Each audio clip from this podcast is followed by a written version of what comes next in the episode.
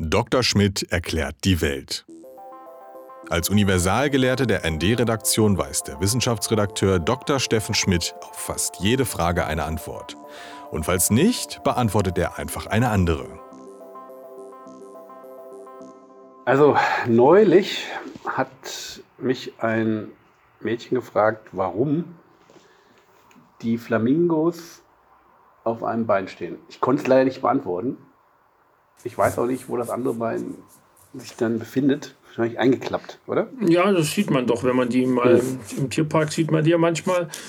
Und wenn man in irgendwelche Mittelmeerküsten mit, mit diesen flachen Teichen in der in Ufernähe, äh, wo, wo dann in der Nähe meistens auch Salzgewinnung ist, da sieht man die auch man, massenhaft. Also ich kann mich erinnern, als wir mal in Montpellier waren, hat man einen Ausflug nach Egmont gemacht. Das ist so eine mittelalterliche Hafenstadt, die von irgendeinem der französischen Könige, kaum dass er das Gebiet erobert hatte, zur, zum Kriegshafen gebaut wurde.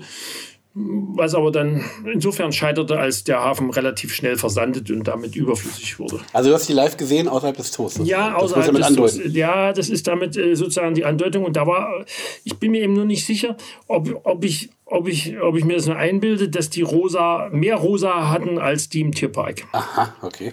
Weil das, dafür gäbe es gute Gründe. Aber kommen wir auf deine, deine Füße zurück, ja.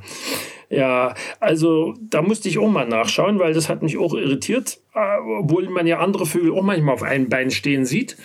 Also Enten und Gänse mhm. im Winter besonders, wo ich dachte, die machen das, damit sie nicht zwei kalte Füße kriegen. Ja.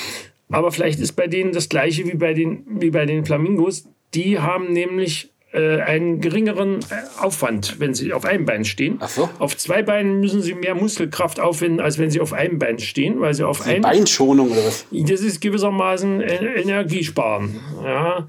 Also auf einem Bein, wenn sie nämlich stehen, dann verschiebt sie ihr Schwerpunkt so, dass sie das offenbar ohne Körper, fast ohne Körperkraft äh, beibehalten können. Die können auf einem Bein demzufolge auch besser schlafen als auf zweien. Ah, wirklich? Ja. Behauptet jedenfalls mein, mein, mein altes äh, Vogelbuch von Urania Tierreich. Da, da sind zwar manche Sachen auch nicht mehr ganz up to date, wie ich, wie ich gesehen habe, also zumindest die Zuordnung der Flamingos. Dort ist noch zu den Schreitvögeln, also von Schreiten, ne, was man den einigen dieser Tiere ja durchaus ansieht, also Reiher oder Störche. Die sind auch so, gibt es aber nicht mehr, oder? Der Schreitvogel. Ja, die, die, die, die, die, die doch, das gibt es. Die gibt es nach wie vor, aber inzwischen äh, äh, ist man offenbar zu dem Schluss gekommen, dass sie eine eigene Ordnung innerhalb der, der Vögel darstellen. Die Flamingos mit, äh, mit nur Flamingos allerdings als Unter also Familie innerhalb des, des Flamingo-Seins. Und äh, weißt du denn, wie lange die da auf dem Bein stehen? Also einen ganzen Tag oder was? Das können sie schon deswegen nicht machen, weil sie, da, weil sie den meist, die meiste Zeit des Tages eigentlich damit zubringen müssen zu fressen.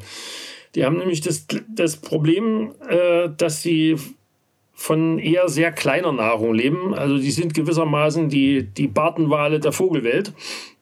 Die filtern also alle möglichen äh, Plankton und andere kleinen Sachen äh, aus, aus dem Wasser Deswegen sind sie auch recht häufig im sehr flachen Wasser anzutreffen. Und das wühlen die auf und dann tunken die ihren Schnabel da ein. Die haben ja einen sehr, sehr eigentümlichen Schnabel. Ich weiß nicht, ob du das in Erinnerung hast. Der so, so ja, ja, ja und der obere Teil ist ziemlich wuchtig. Und den tunken die dann so ein mit ihrem langen Hals, dass der obere Schnabelteil nach unten äh, geht. Und dann äh, gibt es dann je nach Art saugen manche dann einfach das, ziehen dann Wasser rein und, und filtern das dann durch, durch irgendwelche Lamellen wieder raus. Und das, was dann drin bleibt, das sortieren sie dann mit der Zunge, das, was in den Schlund kommt und das, was wieder rausgeht. Der Wahnsinn.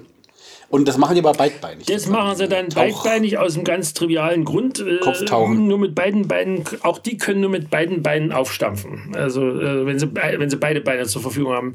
Das Hopfen, Hopsen auf einem Bein ist, glaube ich, nicht so das Übliche. Und die, das Aufwühlen ist, ist offenbar wichtig, um alle möglichen äh, Nahrungsbestandteile dann entsprechend in, schnabelfertig ins Wasser zu bekommen. Und zum Schreiten brauchen auch beide Beine. Die hüpfen jetzt nicht. Da, das, äh, die, die, also hüpfen tun sie eher nicht. Und abgesehen davon, viele von den Tieren, die hüpfen, benutzen ja auch beide Beine, die Frösche zum Beispiel. Und von den, bei den Flöhen weiß ich nicht genau, ob die nur ihre Sprungbeine oder ob die da wahrscheinlich nur die, weil mit sechs Beinen springen geht, glaube ich gar nicht. Kennst du eigentlich auch die Yoga-Figur des, ich glaube, es heißt Baum?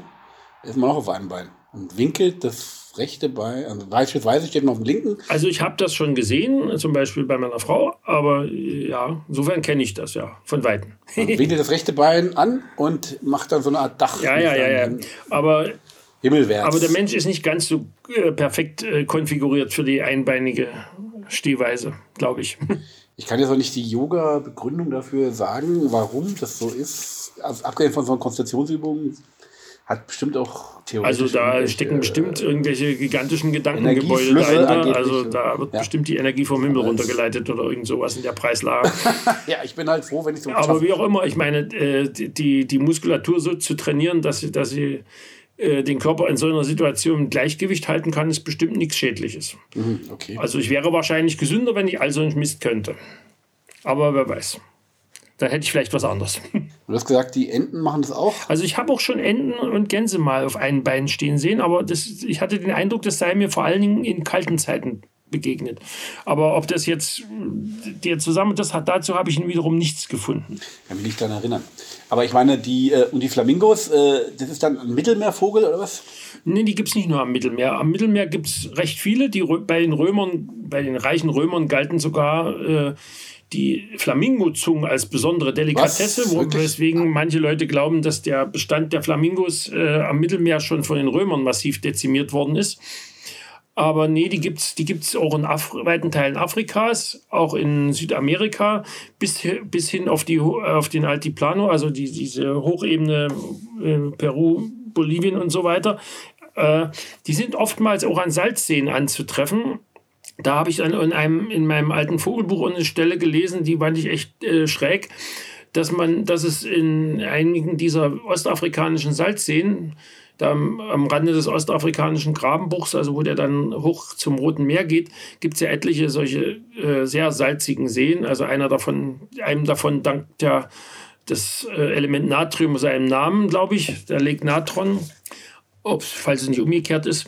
Auf jeden Fall ist da sehr viel, sind, ist da sehr viel Natrium, glaube Natriumcarbonat und so. Das bei Flamingos besonders beliebt? Ja, es, die das Salz schätzen sie vielleicht nicht so, aber sie, die, äh, einige Flamingoarten äh, stehen auf äh, bestimmte Algenarten oder, oder Cyanbakterienarten als Nahrung.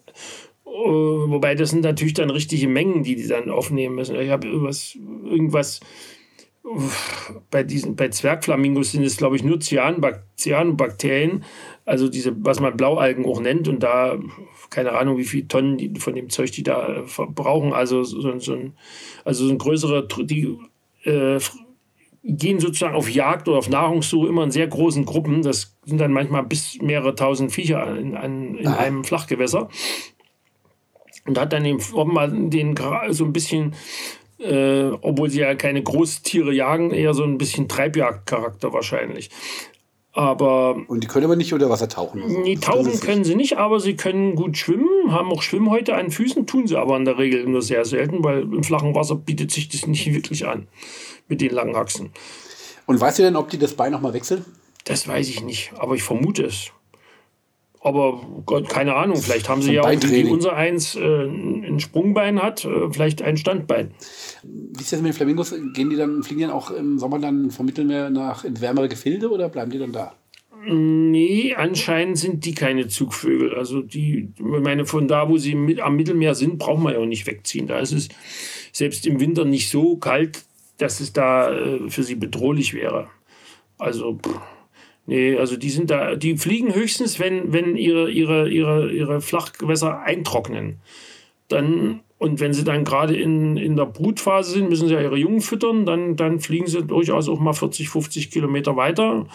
Also irgendwo habe ich gelesen, in Spanien gibt es im Süden offenbar auch, ich glaube, da gibt es ja auch ein großes, ja, da gibt es ein großes, einen großen Nationalpark mit äh, einem Feuchtgebiet der, wo es wahrscheinlich auch Flamingos gibt. Und da, wenn da manchmal Seen austrocknen, dann fliegen sie eben bis zur Küste runter.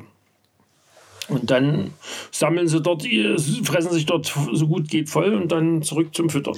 Und kennst du eigentlich auch dieses Lied Pretty Flamingo von Manfred Mann?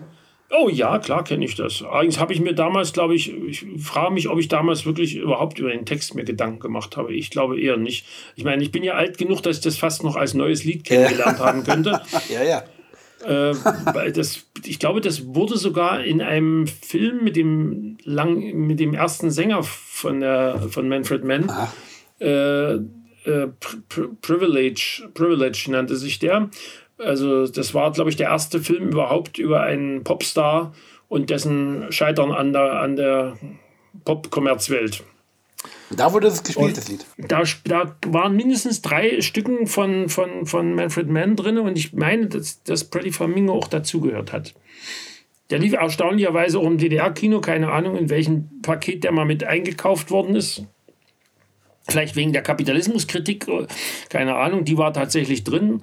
Leider gibt es den irgendwie nicht auf DVD, zumindest nicht auf, mit, mit, mit, mit deutschen Untertiteln oder deutscher Synchronfassung, keine Ahnung. Also, also das Lied ist auf jeden Fall ein brutaler Ohrwurm. Ja, ich meine, die, die haben, der Manfred Mann hat überhaupt eine ganze Menge gute Sachen gemacht. Mit seiner Earth Band ja. hat er dann allerdings seine größten Hits äh, witzigerweise mit, mit gecoverten Stücken gehabt. Also sowohl ja, ja. von Springstein als auch von Dylan, ne? Ich glaube, eigene, eigene Kompositionen waren da irgendwie nicht mehr bei den Hits. Die Viecher können übrigens interessanterweise uralt werden. Ach, tatsächlich? Habe ich gelesen. Ja, also im, im ah, Gefangen. So, wie, so, alt wie Manfred bei, Mann. Bei, ist der schon 80? Ich weiß es nicht, keine Ahnung. Ich glaube, weiß nicht. Könnte, könnte sein. Könnte, der könnte dahin kommen langsam, ja. ja. ja. Also äh, in Gefangenschaft bei guter, bei guter Pflege, äh, angeblich können die bis 80 werden. In Aha. freier Wildbahn nur 20 bis 30, was, für, was bei den Tieren auch nicht so das massenhafte sein wird. Warum? Was sind denn ihre natürlichen Feinde? Ich meine, warum? Naja, die, die, die, die suchen sich von vornherein äh, Orte fürs, fürs Nisten und auch für, fürs Futtersuchen, wo sie mit natürlichen Feinden möglichst wenig Ärger haben. Also, also Boden, bodengebundene Raubtiere, die, die kommen eher nicht ins Wasser und äh, für Krokodile oder sowas ist dann, sind dann meistens diese, diese Flachgewässer, in denen die sich aufhalten, wiederum schon wieder fast zu flach. Und trotzdem, wenn du 30? Ja, nun Gott, ich meine, du wirst, kannst verhungern, du kannst, ich meine, Vogelkrankheiten wird es wahrscheinlich auch in freier Wildbahn geben. Und ich meine, es gibt noch ein paar, wahrscheinlich auch noch ein paar fliegende Feinde. Ich nehme an, dass. Hm irgendwie in der Größenordnung Adler sicherlich auch durchaus ein Flamingo angreifen ja. kann. andererseits eben die, durch die große Horde sind sie natürlich jetzt auch nicht so, so ohne weiteres angreifbar. Also haben erstmal ein gutes Alarmsystem nach allen Seiten und, und fliegen können sie ja ganz gut. Sozusagen als sozialistische Wertegemeinschaft. ja, also und dann noch in Rot, ne? also pardon, in Pink. Ja. Eben. Fast, fast rot. rot. Fast rot. Einige sind sogar etwas roter. Ja, genau. Das ist ein sehr gutes Schlusswort, oder? Mm, ja, okay. Verschenke doppelte Solidarität zu Weihnachten. Mit dem ND-Geschenk-Abo bekommen deine Liebsten drei Monate lang die Wochenendausgabe des ND nach Hause geliefert. Außerdem können sie täglich unsere Tagesausgabe als E-Paper lesen. Als Dank bekommst du 250 Gramm Soli-Kaffee von uns. Damit unterstützt du nicht nur das ND, sondern auch die Frauenkooperative Aprollma aus Honduras. Für insgesamt nur 45 Euro. Mehr Infos auf das nd.de slash Weihnachtsaktion.